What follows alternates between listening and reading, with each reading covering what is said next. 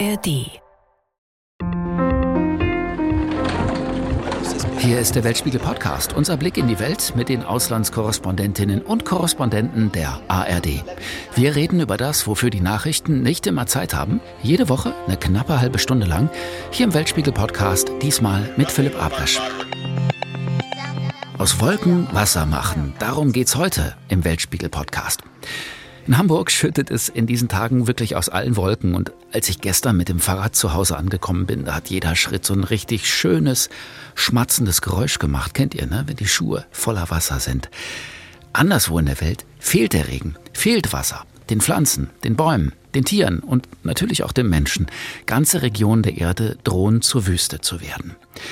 Aber es gibt tolle Menschen, die etwas dagegen tun, im Kleinen und Vielleicht wird dieses Kleine irgendwann einmal ganz groß. Denn die Idee ist wunderbar einfach. Aus Wolken, ohne dass sie abregnen, trotzdem Regenwasser zu machen.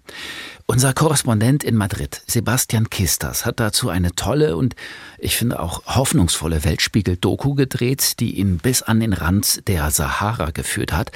Und da hat Sebastian den deutschen Peter Trautwein getroffen. Der ist Designer. In seinem früheren Leben hat er Tennisschläger und Skistiefel entworfen. Und jetzt hat er sich dem Wasser verschrieben. Er hat die sogenannten Wolkenfänger in Marokko entworfen und installiert. So heißen diese Netze, die Tropfen aus dem Nebel auffangen und zu fließendem Wasser machen. Wolkenfänger. Das ist eine super Idee. Wird er uns gleich erklären, wie das alles funktioniert. Hi Sebastian, hi Peter. Hallo. Hallo aus Madrid. Sebastian, fangen wir mal bei dir an. Aus Wolken Wasser machen. Wie bist du auf die Idee gekommen, überhaupt diesen Film zu realisieren? Also es fing vor einem guten Jahr an. Da hatte ich gelesen, dass auf Gran Canaria und an anderen Stellen in Europa vor allen Dingen mit Wolkenfängern Wasser gefangen wird, um abgebrannte Wälder wieder aufzuforsten, um kleine Bäume groß zu bekommen. Und auf Gran Canaria kam dann dazu, dass ein Ingenieur ganz in der Nähe ein weiteres Projekt hatte auf der Insel, nämlich Wasser auch aus Wolken zu fangen und daraus wird Bier gebraut.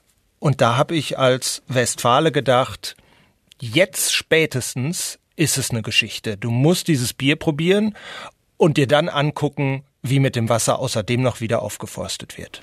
Wie das geschmeckt hat, wirst du uns am Ende des Podcasts äh, verraten, nehme ich an. Cliffhanger. Cliffhanger. Wir holen mal Peter Trautwein dazu. Wie sind Sie drauf gekommen, die Wolken aufzufangen und wie funktioniert dieses, dieses Wolkenauffangen eigentlich? Also das Prinzip des Wasser, der Wassergewinnung aus Nebel ist eigentlich denkbar einfach. Ich brauche zwei Dinge. Ich brauche einmal Wind und ich brauche Nebel. Und in diesem Nebel müssen allerdings die Tropfen 20 bis 40 Mikrometer groß sein. Da muss ich das so vorstellen, wenn ich so ein Haar betrachte und mir so den Querschnitt vorstelle, das entspricht ungefähr der Tröpfchengröße, die ich benötige, um daraus Wasser zu gewinnen. Denn wir wissen ja, Nebel gibt's ja überall auf der Welt, aber diese Tröpfchendichte und diese Größe der Tröpfchen, die finde ich aber nicht überall. Und dann, wenn man diesen Nebel hat und die Tröpfchen, dann? Also man muss sich das so vorstellen, ich kämme eigentlich den Nebel. Also der Wind drückt den Nebel durch die Gewebe. Und dabei bleiben eine große Anzahl von kleinen Tröpfchen an diesem Gewebe hängen und laufen dann, wenn sie größer werden, die Tropfen gravitativ am Gewebe ab in eine Auffangrinne. Und von dieser Auffangrinne gelangt das Wasser in ein Rohrleitungssystem, wo es dann in Zisternen läuft, die zum Teil 45 Kilometer weit entfernt sind. Und dort wird das Wasser erstmal gelagert. Das ganze Prinzip funktioniert CO2 neutral. Ich habe also keine Emissionen. Ich habe auch so gut wie überhaupt keine Wartung. Ich muss vielleicht in manchen Regionen der Welt, wie in zum Beispiel in Tansania, mal die Gewebe reinigen einmal im Jahr. Aber jetzt in Marokko am Rande oder am Tor zur Sahara haben wir die Gewebe seit 2017 nicht gereinigt. Das heißt, das System funktioniert wartungsfrei. Sebastian, du bist für deinen Film dorthin gefahren, wo Peter Trautwein die Netze aufgestellt hat. Marokko an den Rand der Sahara.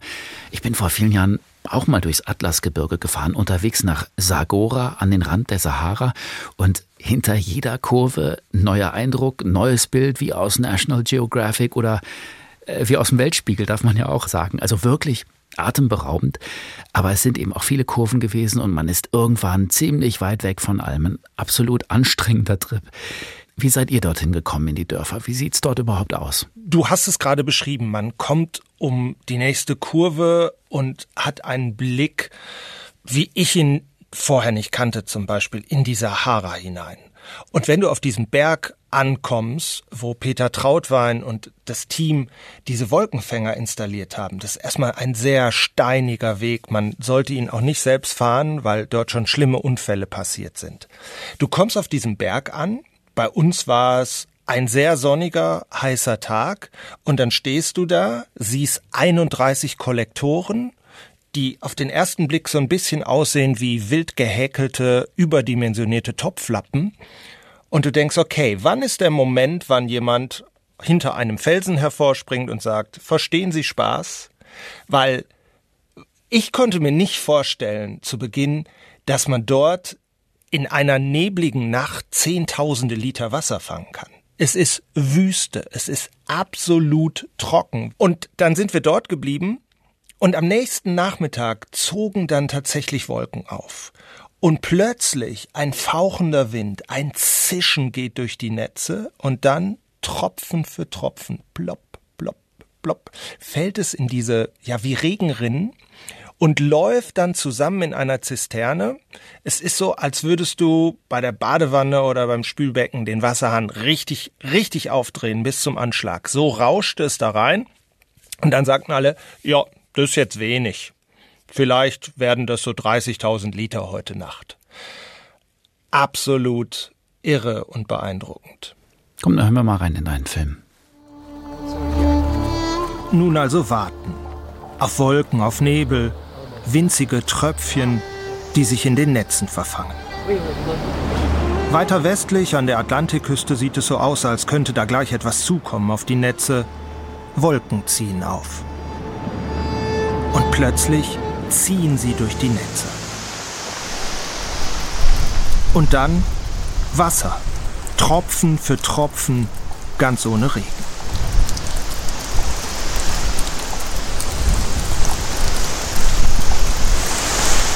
Peter Trautwein scheint zufrieden mit seinen Netzen. Die Auffangrinnen füllen sich mit Wolkenwasser.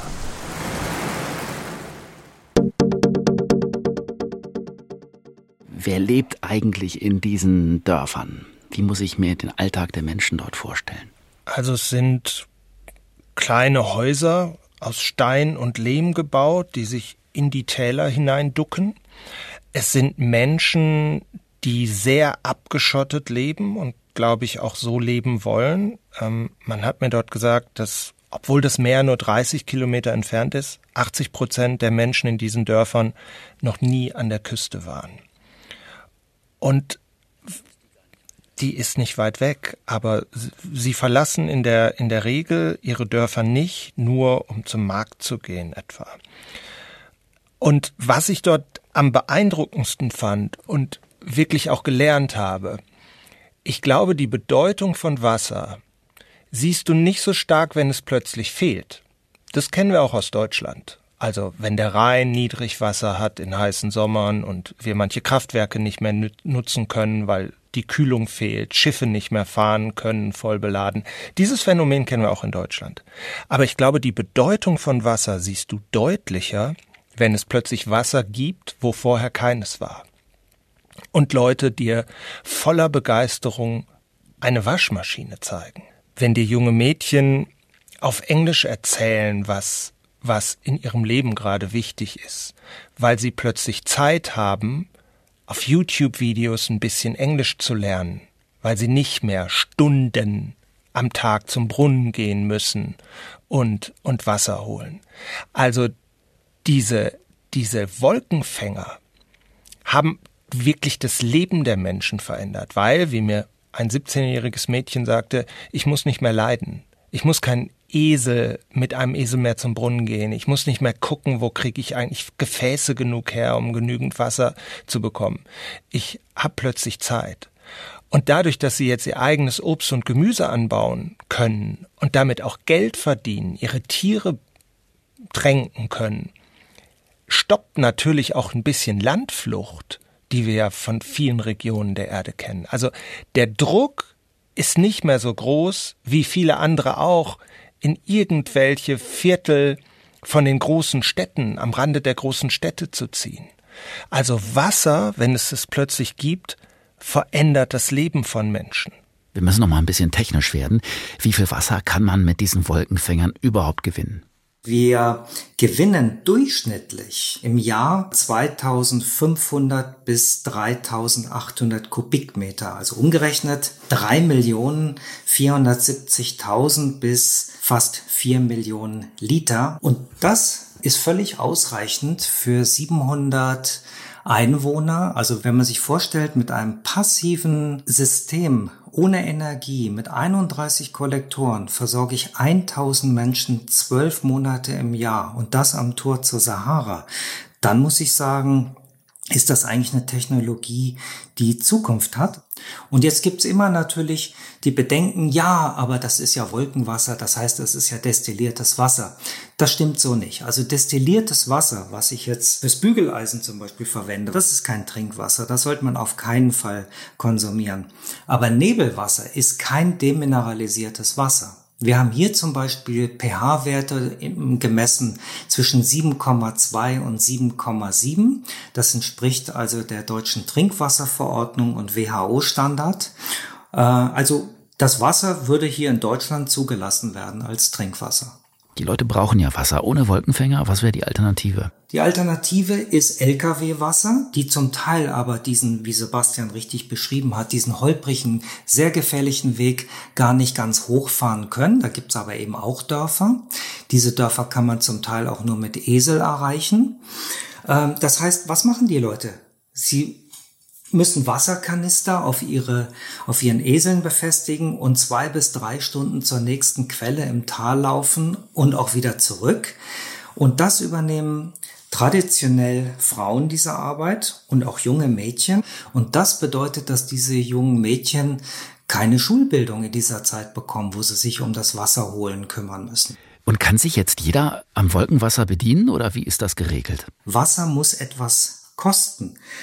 Denn sonst wird Wasser verschwendet. Das weiß ich aus anderen Projekten, aus anderen Ländern. Also es gibt eine monatliche Gebühr von umgerechnet 89 Euro Cent und dann pro Kubikmeter 62 Cent. So, das ist alles viel, viel günstiger als das marokkanische Leitungswasser. Aber dieses Geld wird benötigt, um zwei bis drei Mitarbeiter das ganze Jahr über zu finanzieren, die sich um die Wartung der Anlage kümmern. Die Zisterne muss gesäubert werden und, und, und die Leitungen müssen geprüft werden. Manchmal gibt's da auch Probleme, dass eine Leitung undicht geworden ist. Ähm, die bringen die Wasserhähne in den Häusern an und so weiter und so fort das ganze System darf nicht nur so funktionieren, ich stelle da Nebelkollektoren und hau ab hin, sondern das Ganze muss komplett durchdacht werden. Wer kümmert sich denn um das Ganze? Das ist ein Projekt, das sich selbst tragen muss und getragen wird von den Menschen, die dort leben. Erinnern Sie sich eigentlich noch, wie war das, als die Menschen in den Dörfern das erste Mal den Wasserhahn aufgedreht haben und plötzlich tatsächlich Wasser aus der Leitung kam? Wie war das? Das war für Sie äh, glaube ich, ein unbeschreibliches Erlebnis, muss ich das vorstellen. Das sind indigene Berbervölker, die dort leben, die noch nie in ihrem Leben einen Wasserhahn bedient haben. Ja, das äh, war 2017, dieses Erlebnis. Und sie wussten nicht, dass man diesen Wasserhahn auch wieder zudrehen muss. Die Menschen haben ihre Teppiche rausgeholt, die haben in Windeseiler alles gewaschen und so weiter und so fort. Und dann haben wir ihnen erklärt, sie müssten den Wasserhahn aber auch wieder zudrehen. Sebastian, auch Spanien ist in diesem Jahr von heftiger Dürre getroffen. Du warst auf den Kanaren und hast dir dort auch Wolkenfänger angeguckt. Die helfen, die Dürre und den Wassermangel etwas zu mildern, richtig? Also es gibt ein Projekt der Europäischen Union, die fördert das, Live Nieblas genannt. Ähm, Und die sind auf den Kanaren sehr aktiv, gucken in, auf der Iberischen Halbinsel, Katalonien, auch in Portugal. Und ein Ziel dieses Projektes ist tatsächlich wieder aufzuforsten in Gebieten, wo es, wo es heftig gebrannt hat. Da war ich zum ersten Mal auf Gran Canaria vor einem Jahr und habe mir angeguckt, was die mit dem Wasser machen. Auf Gran Canaria holt man nicht in dem Ausmaß Wasser aus den Wolken wie in Marokko. Aber das Ziel ist ja auch ein anderes. Auf den Kanaren geht es nicht darum, Menschen mit Trinkwasser zu versorgen, sondern ein abgebranntes Waldgebiet wieder aufzuforsten. Und dazu reichen einige Zehntausend Liter im Jahr. Die Netze sind sehr viel einfacher als die, die Peter Trautwein in Marokko entworfen hat. Und ich war da jetzt zweimal in einem Jahr und man sieht, wie kleine Bäume mit Wolkenwasser tatsächlich groß werden. Und das ist für diese Inseln wichtig, weil es nicht so viel fruchtbare Erde gibt. Und wenn man also diese Waldbrandgebiete lange einfach kahl lässt, dann können heftige Schauern, wenn sie denn kommen, viel fruchtbare Erde Richtung Meer schwemmen. Und durch schnelle Wiederaufforstung mit Wolkenwasser kann man das verhindern. Diese Trockenheit, die Waldbrände, der Wassermangel, das ist nicht nur ein Problem für die Natur, es betrifft vor allem auch den Menschen ganz konkret. Der Kampf ums Wasser hat begonnen, vor allem auch in Spanien, wo ja immens Landwirtschaft betrieben wird. Ne? Nicht nur für den spanischen Markt, sondern für ganz Europa, auch hier für Deutschland. Ich kann mir vorstellen, dass dieser Kampf ums Wasser, wenn es dann eben gar nicht mehr regnet, umso erbitterter geführt wird. Das ging hier im Frühjahr schon los. Also das in diesem Frühjahr habe ich erstmals wirklich Angst gehabt, weil, weil klar war, all das, was wir früher gelernt haben, was auf uns zukommen könnte, Wassermangel, extreme Wetterereignisse, die sind jetzt da. In Spanien sind die spürbar, und zwar das ganze Jahr über. Im Frühjahr fehlte Regen. Es hat so gut wie nicht geregnet zwischen Ende Dezember und April. Das ganze Land war braun. Und nun muss man wissen, Europas Obst- und Gemüsegarten in Andalusien bekommt sein Wasser zum Teil aus der Mitte Spaniens. Der größte Fluss des Landes, der Tajo, wird angezapft und Wasser wird über 300 Kilometer nach Süden gepumpt. Und jetzt haben die Menschen in der Mitte Spaniens gesagt, die haben demonstriert und haben gesagt, Schluss damit. Wir haben selbst nicht mehr genug Wasser. Wir können kein Wasser abgeben, das damit Obst und Gemüse für halb Europa gebaut wird. Viel davon für Deutschland. Also der Streit ums Wasser, der ist da. Der Streit ums Wasser ist da. Lasst uns nochmal nach Marokko gehen. Wir haben gerade schon drüber geredet, Peter Trautwein. Seit ein paar Jahren stehen die Netze dort. Ähm, mich würde interessieren, wenn dann Wasser da ist. Was hat das mit den Menschen gemacht, mit dem Leben in den Dörfern? Wie haben die Wolkenfänger das Leben der Menschen in Marokko verändert? Ja, in erster Linie, dass sie sich nicht mehr ums Wasser holen kümmern müssen und das Wasser, was sie trinken, ist sauber. Also die Hauptsorge existiert nicht mehr. Du musst dir vorstellen, da ist ein riesen Zeitfresser weggefallen. Diese Brunnen, wir waren an einem Brunnen, wo uns jemand aus den Dörfern nochmal gezeigt hat, wie das Leben vorher war. Da stehst du drei bis vier Stunden an. Oder so war es, bevor die Wolkenfänger kamen. Also du musst da hinkommen, oft mit Eseln, stehst drei bis vier Stunden an und musst dann mit dem Esel wieder zurück ins Dorf zu deinem Haus. Das ist ein Zeitfresser, wenn, wenn Wasser fehlt. Und jetzt ist plötzlich Zeit da, um zu gucken, was kann ich eigentlich noch mit meinem Leben machen? Lesen und schreiben lernen etwa. Also das Klima, wenn man sich mal vorstellt, in der sengenden Hitze, Hitze von der Sahara, muss ich dann drei, vier Stunden oder fünf Stunden jeden Tag, sieben Tage die Woche Wasser holen gehen, was das für eine Belastung bedeutet. Und die Männer sind häufig gar nicht in den mh, hm, Tälern die ganze Woche über, sondern die suchen Jobs außerhalb und kommen am Wochenende zu der Familie. Das heißt, die Kinder bleiben alleine in den Häusern. Die sind sich selbst überlassen, weil die Mutter stundenlang Wasser holen geht oder dann die ältere Tochter. Also wenn das mal alles wegfällt oder auch, wie Sebastian es richtig sagte, Sie haben jetzt eine Waschmaschine, alles für eine ganze Familie mit vier, fünf, sechs Kindern, die Wäsche von Hand waschen, all solche Sachen, das fällt alles weg. Das ist äh, für uns unvorstellbar. Also wir haben hier Trinkwasser am Wasserhahn, wir lassen uns unsere Badewanne mit Trinkwasser ein. Äh, das ist für uns alles selbstverständlich. Wir haben eine Toilette, drücken einmal drauf und kümmern uns nicht mehr um das Thema. Das gibt es dort alles nicht in der heutigen Zeit. Und das müssen wir uns immer wieder bewusst machen, hm, was das für ein Privileg ist, was wir hier haben. Es gibt diese Szene mit der Waschmaschine im Film. Ich bin noch deshalb dran hängen geblieben, weil ich sie so wunderschön finde. Lass uns doch mal reinhören. Brahims ganzer Stolz, eine Waschmaschine.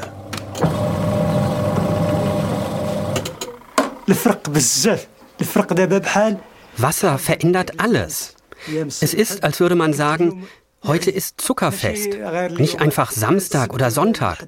Heute ist Zuckerfest. Eigentlich ist das nur einmal im Jahr. Aber für uns fühlt sich das so an, als sei das jetzt dauernd.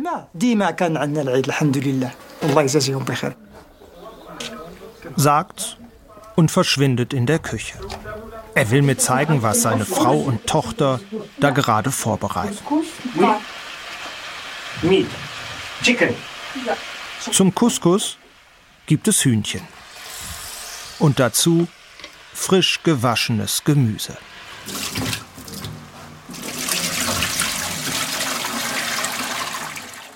Sebastian, wie hast du diese Szene erlebt? Ja, der bekam das Lächeln ja gar nicht mehr aus dem Gesicht. Also er stand da, rückte dieses Ding raus aus, äh, aus, aus einem kleinen gemauerten Raum und sagte, hier, ich muss euch was zeigen.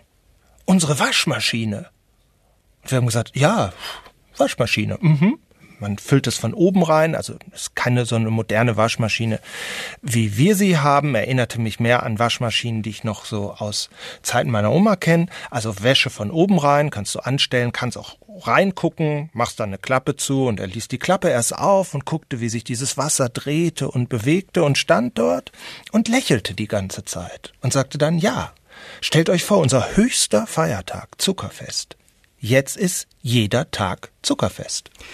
Es gibt Wasser, wo es früher keines gab. Ich frage mich, was wäre eigentlich gewesen, wenn die Menschen dort kein Wasser gehabt hätten, keine Wolkenfänger, keine Tropfen aus Nebel. Wie sähe das Leben in diesen Dörfern aus? Gäbe es überhaupt noch Leben? Also da kann ich eindeutig dazu sagen, ähm, dass die Menschen mehr und mehr abgewandert wären, weil durch den Klimawandel es immer trockener wird. Und wir haben zum Beispiel auch eine Bohrung gemacht, äh, also einen Brunnen, ähm, wo wir zwei Liter pro Sekunde gefördert haben. Diese Quelle ist letztes Jahr auch versiegt. Also es wird also immer trockener. Zwangsläufig wandern die Menschen ab. Hier ist es so, seit 2017 kommen die Leute wieder zurück in ihre, in ihre Dörfer, renovieren ihre Häuser oder bauen sogar neue Häuser. Also die Bevölkerungsanzahl ist seit den Nebelkollektoren gewachsen. Wir drehen da, glaube ich, wirklich am ganz großen Rad, wenn wir über diese Themen wie Wasser sprechen.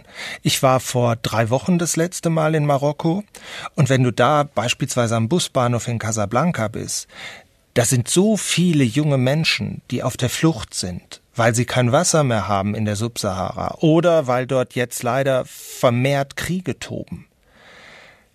Da siehst du, wenn wir, wenn wir, wenn wir dieses Thema nicht irgendwie in den Griff bekommen, dann sind die Migrationsprobleme, von denen wir jetzt reden, das ist der Anfang. Das ist der Anfang. Großes Rat, sagst du. Ich frage jetzt noch mal als ähm, Erdkunde-Amateur, gibt es genug Wolken auf der Welt, um die Wasserprobleme in Dürregebieten zu lindern? Äh, mit Sicherheit nicht, aber ich glaube nicht an die Lösung für die Menschheit, sondern an viele kleine Lösungen, äh, die das Ganze dann machen. Denn ich sag mal so, ähm, in solchen Gebieten, die wir jetzt gerade diskutiert haben, in Marokko, die gibt's ja überall auf der Welt, ja. Ähm, da macht das macht die Nebelnetztechnologie Sinn. Äh, aber es gibt natürlich viele Gebiete, wo ich viel zu selten Nebel habe oder die Dichte der Tropfen zu gering ist. Und da, in, sagen wir mal, aus wirtschaftlichen Gründen würde sich äh, das nicht rentieren. Und da muss dann eine andere Lösung her. Peter Trautwein, Ihre Arbeit ist überhaupt keine kommerzielle. Sie leben von Unterstützung der Bundesregierung, von Stiftungen, von Spenden. Hm, haben Sie mal in sich reingehört, warum machen Sie das eigentlich alles? Was treibt Sie an? Also, was mich antreibt, ist natürlich auch der Gesellschaft etwas wieder zurückzugeben. Äh, wir leben hier in Deutschland, im Westen, sage ich mal. Äh, uns geht's trotz der ganzen Nörgelei immer noch sehr, sehr gut. Das ist meine persönliche Meinung, weil wir eben nicht äh, um Wasser kämpfen müssen tagtäglich, um unsere Sicherheit und so weiter und so fort. Wir sind, wir sind eine Welt und wir müssen irgendwo immer schauen, wo, wo kann man Technologien und Wissen multiplizieren, aber keine Abhängigkeiten schaffen. Ich meine damit zum Beispiel jetzt auch Marokko, wo die nächsten zwei Projekte ohne mein Zutun funktionieren. Ich muss da nicht mehr hinreisen. Dieser Wissenstransfer, der muss stattfinden. Egal welche Kultur, egal welche Religion, es spielt überhaupt keine Rolle, was für eine Politik da herrscht. Dieser Wissenstransfer, der muss gepusht werden. Und das ist eigentlich meine erklärte Aufgabe, das weiterzuführen. Ähm, und das, das macht mir auch dann wieder Hoffnung. Denn was soll man denn machen? Äh, wir wissen ja die Schlagzeilen, wir wissen, wie negativ die Welt ist. Ich muss dagegen ansteuern. Das ist mein Antrieb.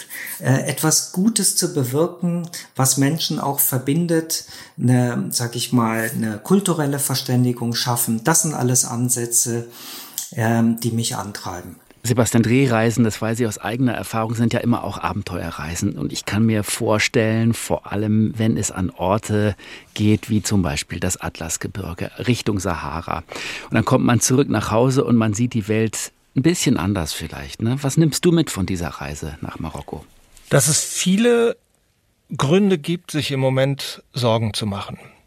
Dass wir aber auch darauf vertrauen sollten, dass es Menschen gibt, die immer wieder Ideen haben, die Gutes bewirken können und die uns vielleicht einen Teil der Sorgen nehmen. Also es gibt diese Menschen, die Hoffnung machen. Und das war toll in einem Jahr, wo ich wirklich über viele Katastrophen berichten musste, war es toll, Menschen kennenzulernen, die Hoffnung machen. Menschen, die Hoffnung machen. Peter Trautwein, ein ganz, ganz tolles, hoffnungsvoll stimmendes Projekt. Vielen, vielen Dank für das spannende Gespräch. Und Sebastian, du bist uns noch eine Antwort schuldig. Das Bier, wie hat's geschmeckt? Das Bier aus Wolkenwasser? Spitze, richtig gut. Wobei ich glaube, zur Ehrlichkeit gehört, ich weiß nicht, ob es am Wasser liegt. Ich glaube, die kaufen einfach richtig guten Hopfen ein. Herzlichen Dank und ähm, ja, alles Gute. War ganz, ganz spannend und interessant.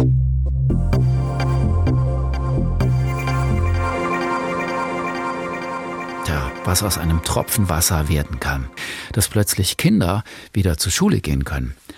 Wie alles miteinander zusammenhängt, ist doch manchmal ganz einfach.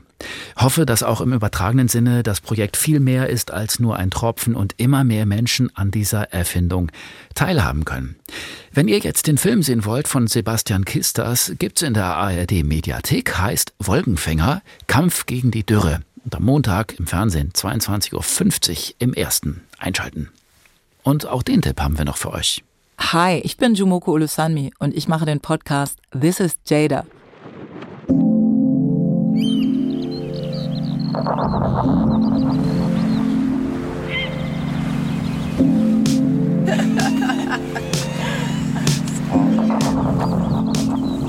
Hey, you're listening to This is Jada, a podcast that kind of explores all the things around my new documentary called Blue Carbon.